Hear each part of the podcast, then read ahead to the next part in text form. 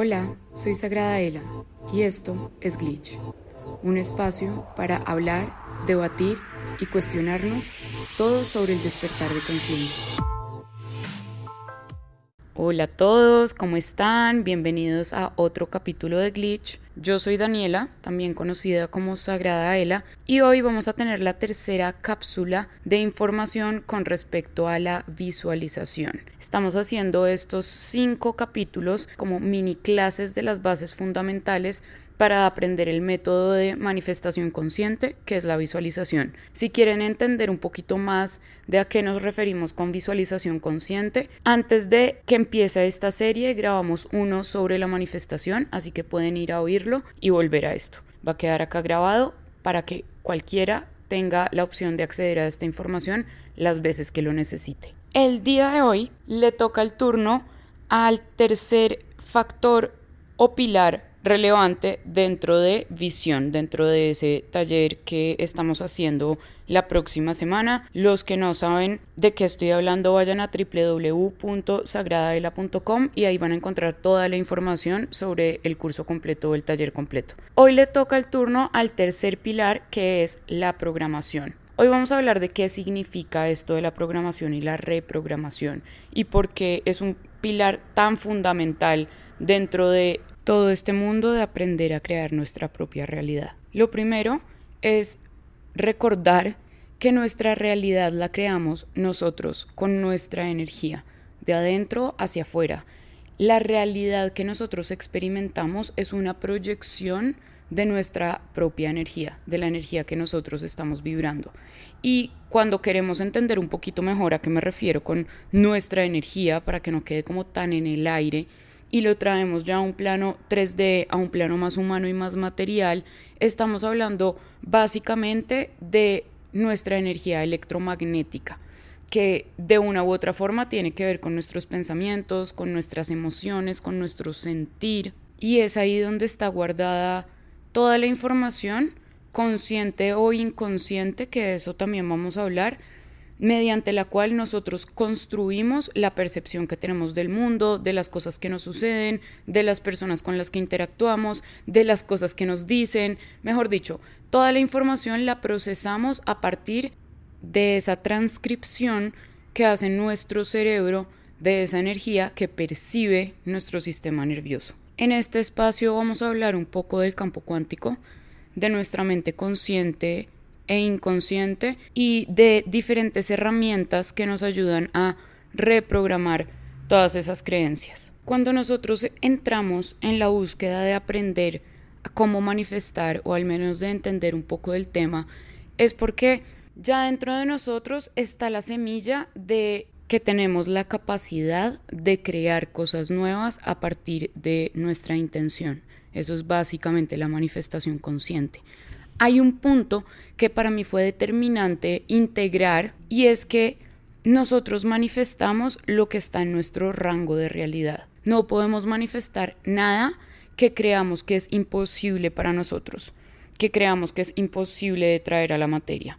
Cuando nosotros entramos a una manifestación creyendo que es imposible de experimentar para nosotros o incluso que es imposible de traer a este plano, entramos perdiendo.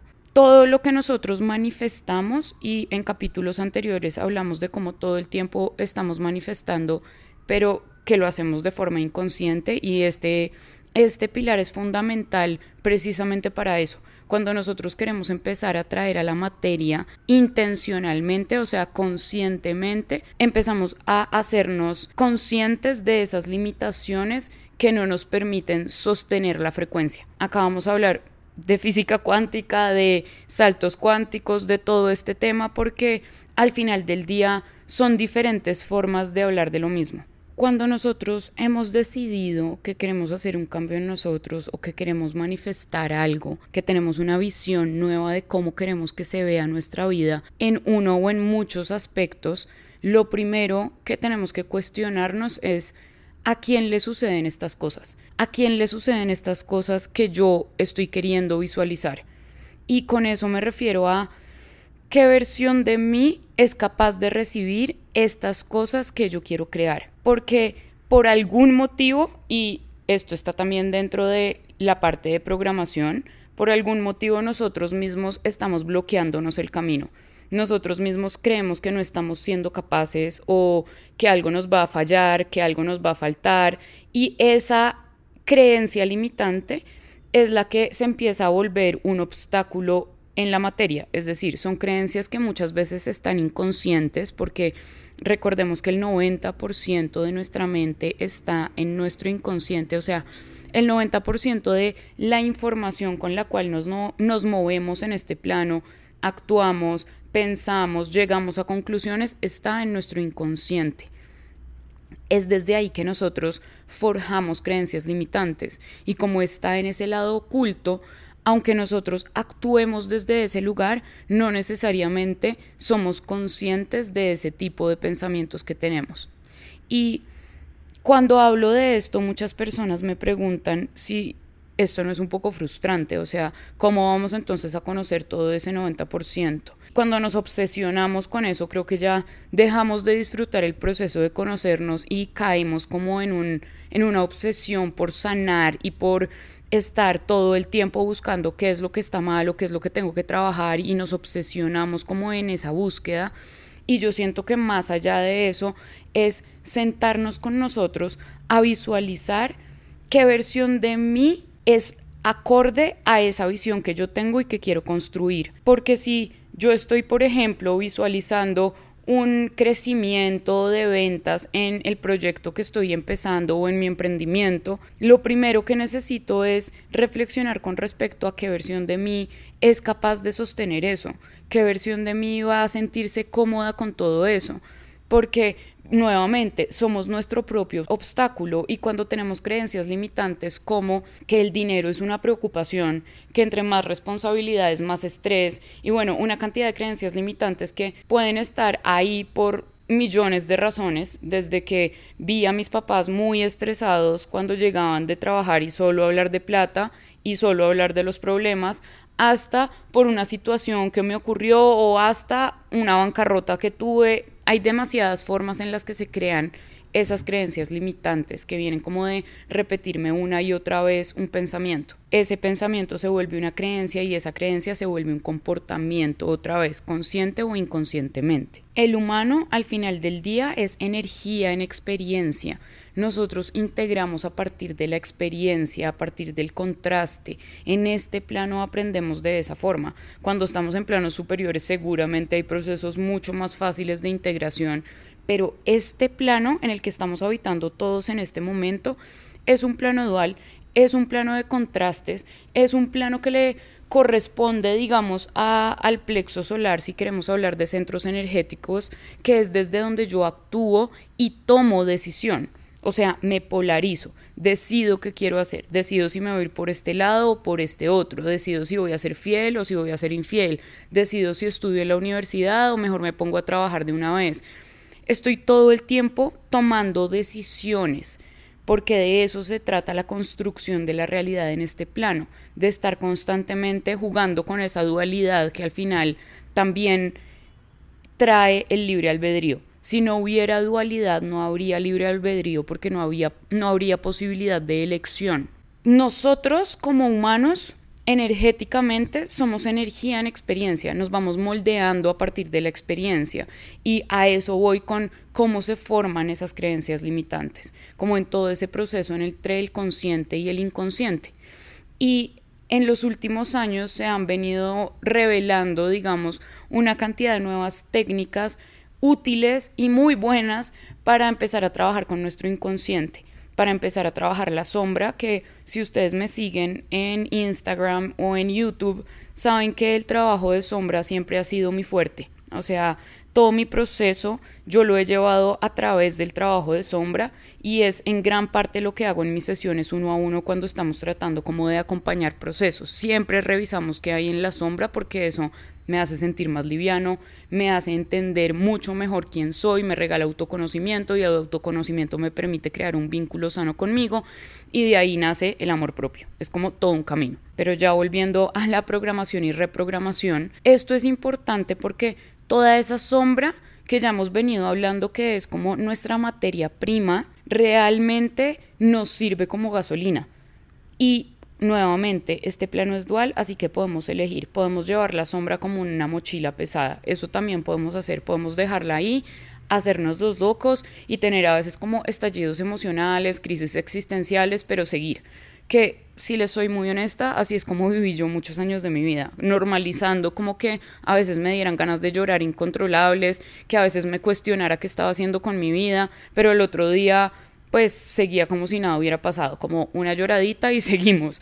Y aunque igual es natural tener picos como de emociones y, tener como cuestionamientos y, seguir como nadando en esa sombra muchas veces, el trabajo de sombra y todo este tema de la reprogramación nos muestra que somos capaces de ir evolucionando eso, que aunque vamos a tener nuevamente como periodos de ermitaño, de ir adentro, de ver nuestra sombra para salir, vamos a hacerlo de forma sana y fluida, es decir, vamos a bajar a la sombra para poder volver a salir a la luz a integrar. Y bajamos a la sombra como a buscar y volvemos a salir a integrar. Y así hacemos como ese sube y baja de nuestra propia energía, que también se puede ver relacionado con la energía que sube y baja por todos nuestros centros energéticos. Cuando yo les digo que nos preguntemos a quién le suceden estas cosas, es porque siento que cuando nosotros enfocamos nuestra atención en esa persona que debemos ser o que nos debemos convertir para que esas cosas sucedan, el camino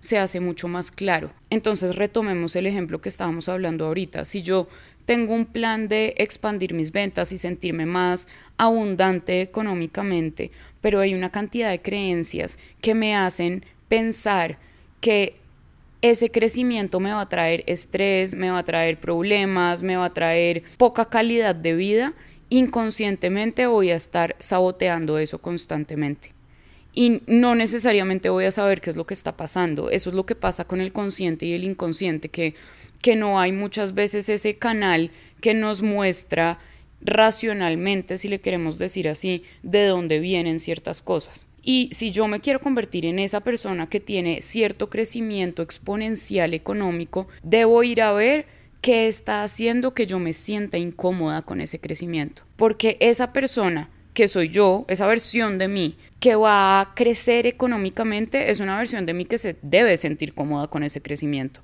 porque si no, nunca va a lanzarse a hacerlo, nunca va a crear soluciones para que eso se dé. Mi mente va a crear problemas, va a crear obstáculos, va a crear escenarios catastróficos, me está ayudando. Recuerden que aunque no parezca, aunque a veces creamos que es nuestra peor enemiga, nuestra mente está constantemente dándonos la razón y procurando que nos mantengamos vivos y si eso es mantenernos en la zona familiar, no importa si son pensamientos tóxicos lo que es familiar, ahí me va a dejar y va a hacer todo lo posible porque yo no me salga de ahí. Hacer este proceso consciente, una herramienta para esto clave a mi modo de ver es el journaling, es escribir. Escribir me permite a mí entrar en contacto con mi inconsciente porque cuando yo me suelto a escribir hay una cantidad de cosas que voy a ir sacando que posiblemente sentada pensando no hubiera podido tener ese mismo acceso. Siéntense con ustedes y cuestionense a quién le suceden estas cosas que estoy deseando y no es a quién a mi vecina o a quién a la empresaria exitosa o al empresario exitoso que sigo en Instagram o que es mi mentor, no ¿a qué versión de mí? Y cuando se hagan esa pregunta van a ver que van a salir primero todos los condicionamientos, ¿sí? Como va, va a salir tal vez una imagen y todo lo que me separa de esa imagen. Y tal vez no va a salir en una lista, sino va a salir con esa voz autosaboteadora que todos tenemos cuando yo pongo algo que quiero pero que, no, que siento que no merezco. Y es, ok, esa versión de mí es una versión, voy a poner un ejemplo, es una versión disciplinada, es una versión que confía en ella misma, es una versión que no le tiene miedo a crecer, que no le tiene miedo a hacerse cargo de responsabilidades. Y cuando empiezo a diseñarla en mi mente de esa forma o a escribir en mi journal de la descripción de esa persona, van a ver cómo empiezan a salir los peros dentro de mí. ¿Será que esto sí lo voy a poder? Pero esto me parece difícil, pero no sé si me sienta cómoda con esto, pero cómo voy a llegar a ser esa persona y nos empezamos a alejar de esa visión. Este ejercicio es importante porque nos permite ver qué tan grande es la brecha que tenemos entre la versión actual de nosotros y la visión que queremos co-crear. Digamos que primero para mí es un ejercicio muy de presencia, que es el primer pilar, muy de visión, que es el segundo pilar, muy de primero entender quién quiero ser, qué quiero transformar de mí porque si mi visión es que voy a ser una persona apasionada por el deporte y por la salud física, pues lo primero que voy a necesitar es disciplina, aprendizaje, control de mis impulsos, una cantidad de cosas que son requeridas para que yo pueda lograr eso. Y esas son las virtudes importantes dentro de mi visión lo importante dentro de nuestra visión no es el hecho material como tal, esa es una consecuencia y es hermosa, pero quiero que nos llevemos eso de este capítulo. Todo lo que nosotros vayamos a crear en la materia, independiente a lo que sea, independiente a lo, cómo se vea esa visión, es una consecuencia de ir integrando en nosotros esas virtudes que necesitamos para convertirnos en la persona que queremos ser. Ahí entra un punto importante que es muy poderoso en esto de la manifestación, ley de la atracción, materialización, como le quieran llamar, y es la ley de la asunción. La importancia de yo asumirme como si ya fuera esa persona, de yo asumir como si esa visión que yo quiero ya la tuviera, ya estuviera sucediendo. La razón de eso, la razón de por qué te dicen primero te lo tienes que creer para que suceda, es precisamente esta de la que estamos hablando, la reprogramación, porque yo tengo que tener claridad de que ya soy esa persona. ¿A quién le suceden estas cosas? A la versión de mí que es disciplinada, a la versión de mí que se levanta todos los días a la hora que prometí que lo iba a hacer, a la versión de mí que no cae ante la tentación de comerse un helado un miércoles porque decidí que por los próximos tres meses solo voy a comer helado los domingos. Estos son ejemplos cualquiera, por favor, no se enfoquen en lo banal de, de los ejemplos, pero lo quiero traer a, mi vida, a la vida cotidiana, a la realidad que estamos viviendo en el día a día. Porque si nos tomamos todo esto de la manifestación como algo que yo hago cada vez que hay una luna llena o como un ritualito que hago en 20 minutos o en media hora que me estoy dedicando a mí, no le quiero quitar el valor a eso, no le quiero quitar el valor a sus encuentros con ustedes mismos, independiente de las creencias que cada uno tenga, pero es muy importante entender que esto es un tema de sellar una frecuencia de que cada vez que yo quiero hacer un cambio, hago un cambio en el campo cuántico. ¿Qué significa eso? Hagan de cuenta, y esto es solamente para que todos podamos tener la misma visualización mientras hablo, hagan de cuenta que cuando nosotros queremos visualizar algo, queremos manifestar algo, saltamos de una línea del tiempo a otra. Pongamos mi ejemplo. Muchos años de mi vida fui una persona que el azúcar la privaba, o sea, adicta al azúcar y creé una identidad a partir de eso porque de verdad es que me moría por el azúcar, me sabía todos los postres de toda la ciudad, me cabía todo el azúcar que ustedes se puedan imaginar, o sea,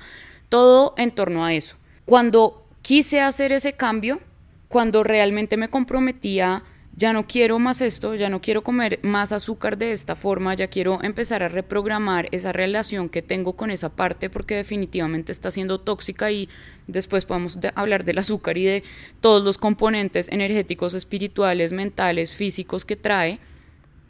Pero lo primero fue, debo dejar de identificarme con esa identidad.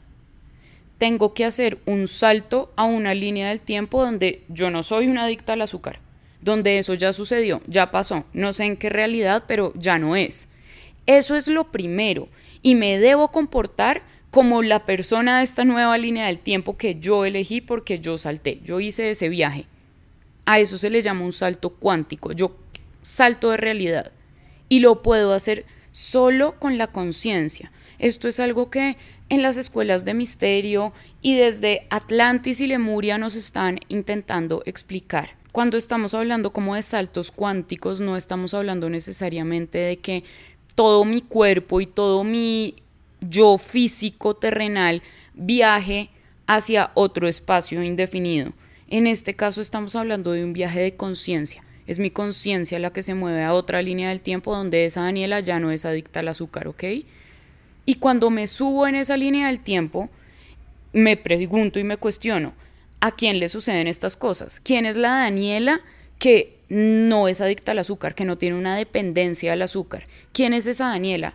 ¿Cómo se comporta esa Daniela? ¿Qué, ¿En qué cree? ¿En qué gasta su tiempo libre? ¿Qué sucede cuando tiene un antojo? ¿Qué, ¿Qué creencias tiene con respecto al azúcar? Hay una cantidad de cuestionamientos para yo poder sellar esa frecuencia, porque cuando nuevamente yo salto en esa línea del tiempo, ya no me puedo seguir comportando como la persona que era en la otra línea del tiempo. Esa se quedó ahí. De esa no sabemos más qué pasó. Seguramente si siguió esa Daniela comiendo azúcar el resto de su vida, pues sus órganos empezaron a fallar, su memoria empezó a fallar, bueno, una cantidad de consecuencias con respecto a eso. Pero yo ya estoy en esta, yo ya estoy en esta línea del tiempo. Y eso es ver la programación y la reprogramación desde un lugar un poco más claro para nosotros, para nuestro cerebro. Entender que me estoy convirtiendo en otra versión de mí, que siempre tengo la posibilidad de ser. Y el tema acá de sellar la frecuencia, de sellar esa reprogramación, de ser constantes en esa reprogramación, es precisamente entrar a ver mi sombra, entrar a ver de dónde venía esa, esa relación y esa dependencia al azúcar, entrar a entender y cómo a desenredar esos nudos que se hacen que terminan siendo creencias limitantes. Para mí era muy difícil hace muchos años creer que yo podía dejar de comer azúcar por un tiempo, que ya eso me iba a dejar de gustar y que la forma de ver el azúcar que yo tenía iba a cambiar. Era súper difícil para mí creer eso porque yo decía como, o sea, yo no me aguanto una semana sin comerme un brownie. No me aguanto una semana sin comerme un helado. No quiero tampoco. Pero cuando lo dejo de ver como un cambio forzado en mi misma realidad y empiezo a entender que puedo mover mi conciencia hacia otro lugar donde hay otra Daniela muy distinta, las cosas se vuelven más fáciles. Cuando yo quiero hacer un cambio mental desde lo mental, hay más lucha. Cuando yo quiero hacer un cambio emocional desde lo emocional, hay más lucha. Cuando yo me subo al nivel de la conciencia y del observador, puedo transformar mi realidad de forma distinta. Estoy como moldeando la fábrica de la realidad desde arriba, desde la energía, y después bajo a la materia a personificar esa energía. Esa digamos que sería la primera parte, la de la decisión, la del entendimiento. Y para mí esta parte es bien importante porque, como yo les he dicho varias veces, la mente y el corazón deben ser aliados. De ahí viene la coherencia. Yo no puedo y yo personalmente no estoy muy de acuerdo con sacar la mente de la ecuación. Me parece bien irrespetuoso con nosotros mismos. Es un equilibrio entre las dos porque ahí está la coherencia.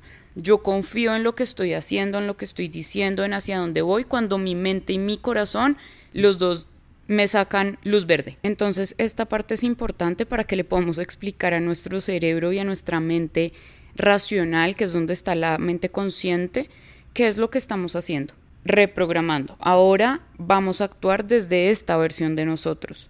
Ahora somos estas personas. Y lo hermoso de eso es que esa decisión se puede tomar en un segundo. No necesitamos ni 500 horas de preparación, no necesitan el aval de nadie, solo necesitan su intención para cambiar esa línea del tiempo.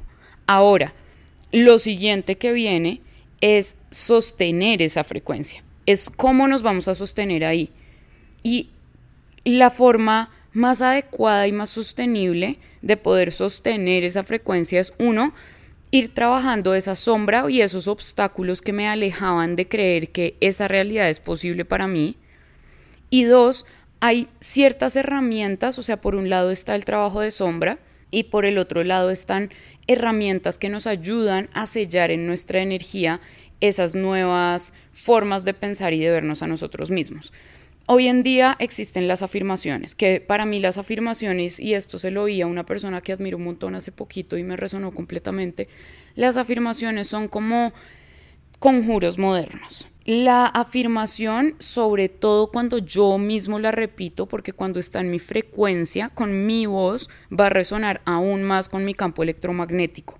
Acuérdense que ustedes son sus mejores sanadores, sus mejores médicos son ustedes mismos, sus mejores reprogramadores son ustedes mismos. Entonces, cuando yo repito afirmaciones en voz alta, estoy cambiando mi frecuencia a partir de mi propia frecuencia. Cuando nosotros hablamos, cuando nosotros decimos cosas, estamos invocando realidades todo el tiempo. Cuando yo empiezo a hablar mal de mí, termino por creerme eso porque yo al mismo tiempo estoy oyendo lo que estoy hablando de mí. Y así funciona la programación neurolingüística, que ya tiene que ver como con otra rama mucho más racional, pero todo esto está probado porque todo esto es así en diferentes niveles. Hay herramientas como el tapping, las afirmaciones, que vienen como a mostrarnos cómo hablarnos diferente nos transforma, cómo decirnos cosas distintas, cómo tratarnos con amor, cómo confiar en nosotros, nos expande, empieza a transformar el vínculo que yo tengo conmigo mismo. Y vínculo no es si yo me miro al espejo y me parece que estoy linda o no, eso no es un vínculo el vínculo es como yo me hablo cuando estoy en mi peor momento, cuando siento que debería esconderme debajo de un hueco de la tierra y que nadie más me vuelva a ver. ¿Cómo me hablo en ese momento? ¿Cómo me sostengo yo a mí misma o a mí mismo en ese momento? Las afirmaciones y el tapping funcionan como un conjuro, donde yo estoy cambiando la percepción, sellando esa nueva frecuencia, estoy reprogramando mi mente para que mi inconsciente absorba nueva información y cambie todo ese no vas a ser capaz, no sirves para esto, eres malo para las matemáticas, todo lo que nos dijeron nuestros papás, nuestros profesores, todo el mundo que se les ocurra mientras nos estábamos programando y súmenle a eso nosotros mismos, que somos nuestros verdugos más heavies con nosotros, y reprogramarlo por algo consciente, por algo amoroso, por algo que nos regala confianza, que está ahí para nosotros. Es una reprogramación desde el amor propio. Hay otro tipo de herramientas que yo uso y recomiendo un montón, que son, por ejemplo, las frecuencias. Hay frecuencias de solfello, hay frecuencias bineurales, hay frecuencias que nos ayudan a organizar nuestro campo electromagnético. Todo es energía, todo es orden, todos son patrones como de organización de esa energía cuando yo tengo mi energía demasiado desordenada, muy caótica, es cuando empiezo a tener crisis existenciales.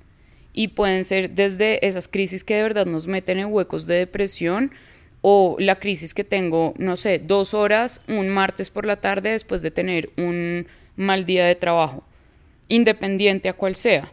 Las frecuencias, cuando yo uso frecuencias, que les recomiendo que empiecen a usar pueden ser cinco minutos, no tienen que quedarse media hora oyendo frecuencias, o haciendo sound healing, que esto está al alcance de todos en este momento. Hay aplicaciones, hay una aplicación que se llama Insight Timer, puedo dejar la descripción eh, y el nombre acá en la descripción del capítulo, que tienen muchísimas pistas o como, sí, canciones, no sé, de, mm, de sound healing de cuencos, de frecuencias específicas que nos ayudan con la organización de nuestra energía para cosas específicas.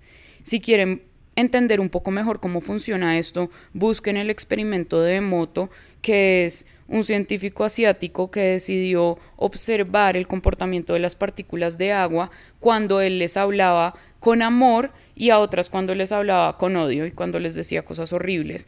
Y sacó fotos y cristalizó el agua, congeló el agua y le sacó fotos a esas partículas. Y se ve perfectamente lo organizadas que están las partículas a las que les habló con amor y lo desordenadas o incluso oscuras que se ven las partículas o las moléculas de agua a las que les habló horrible. Y estamos hablando de agua, de un elemento natural. Nosotros somos 70% agua usar las frecuencias para cuando tal vez no me siento en mi mejor momento para yo repetirme esas cosas que quisiera repetirme. Porque acuérdense que no solamente se trata de estar repitiendo, sino de sentir, de creer. Porque el magnetismo, la resonancia está en mi corazón.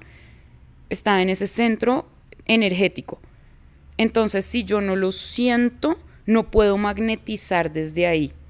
No puedo entrar en contacto con las experiencias, las personas y los lugares que me van a traer dicha, satisfacción, placer, gozo, todas esas cosas con las que sí queremos estar en contacto. Y no es porque haya que negar lo otro ni hacerle el quite, porque como hemos hablado en todos los capítulos, la sombra y, y la transformación es súper importante. Pero para poder sellar esa frecuencia, hay ese tipo de herramientas y no es posible ni es factible que yo quiera vivir mi realidad o transformar mi realidad desde este tipo de magia o de alquimia que es todo el entendimiento de cómo manifestar conscientemente pero quiero seguir mi vida sin hacer nada más al respecto.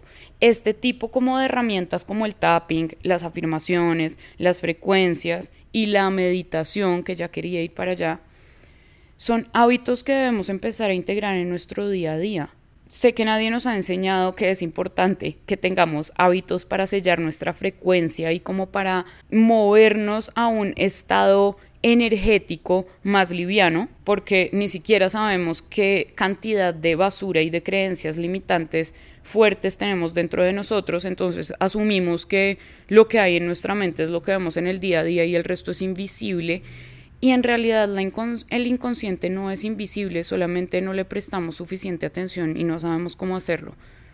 Y para eso está el cuerpo que después entraremos a hablar de cómo el cuerpo nos habla y entrar en contacto con el cuerpo es entrar en contacto con nuestro inconsciente, pero este era un espacio para que habláramos de cómo reprogramarnos de que recordemos que nuestro cerebro es una esponja cuando somos chiquitos, es como un disco duro que está en blanco completamente. Y ese disco duro no ha desarrollado una mente analítica, lo que significa que todo con lo que entra en contacto el niño lo programa todo queda ahí. Está como una esponja. Y eso después queda en mi inconsciente y yo repito esos pensamientos y se vuelven creencias y se vuelven comportamientos. Crear nuestras propias afirmaciones, conocernos a nosotros. Tampoco la idea es ir a repetir afirmaciones que vi en Instagram la intención de esto es que seamos conscientes de qué nos tenemos que decir y no hay forma de que podamos crear buenas afirmaciones para nosotros si antes no hemos indagado un poquito en nuestra sombra para saber cuál es la creencia limitante que queremos desprogramar. No, no funciona a la loca como ir instalando, instalando, instalando porque ese sistema se va a sobrecargar. Funciona exactamente igual. En el próximo mes va a salir un eh, taller que se llama Laboratorio de Afirmaciones, que ese también está dentro, está para las personas que entraron a Visión, que empieza la otra semana. Dentro de Visión vamos a tener el laboratorio de afirmaciones y después va a quedar aparte para las personas que solamente quieran entrar a entender cómo se crean las, las afirmaciones, desde dónde las creo. Bueno, vamos a hablar todo sobre, la, sobre afirmaciones y va a ser un laboratorio de esa creación de afirmaciones para que seamos nosotros con el poder de nuestra voz que podamos hacer esto de forma personalizada y bueno ahí entra el tapping y como todas estas herramientas que la idea es que se lleven ustedes para que puedan empezar a practicar. Todas estas herramientas tienen una función más grande que solamente manifestar. Lo que pasa es que son claves al, al momento de querer programar y reprogramar. Y la reprogramación es clave para sostener la frecuencia. Y sostener la frecuencia es clave para que nuestra manifestación realmente la podamos disfrutar en este plano. Espero que esta información les haya servido, les haya gustado. Mañana nos vemos para el siguiente pilar fundamental de visión. Los amo, muchas, muchas gracias por estar acá. Si te gustó este capítulo, no olvides darle like y compartir. Nos vemos la otra semana aquí en Glitch.